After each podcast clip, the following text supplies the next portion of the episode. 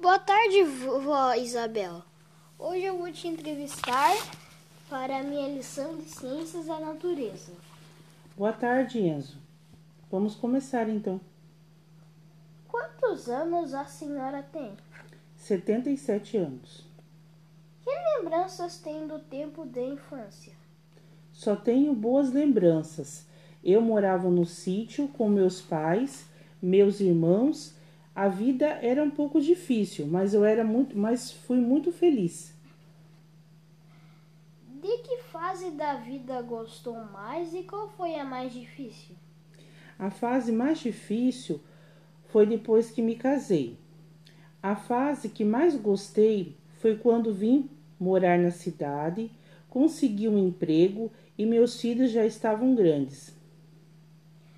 Quais eram seus divertimentos?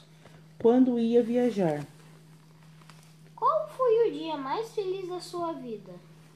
eu sou feliz todos os dias da minha vida. Não tem um dia específico. Tem alguma coisa de que a senhora não gosta no tempo de hoje? Essa pandemia que vem transformando nosso mundo e a vida das pessoas. Que mudanças físicas percebeu com o passar do tempo? dores pelo corpo e a minha aparência. O que a senhora fazia e não pôde fazer mais? Posso fazer tudo o que fazia no passado, mas só que agora um pouco mais devagar. O que faz e não podia fazer? Antes eu viajava raramente e agora posso viajar muito com meus filhos e meus netos.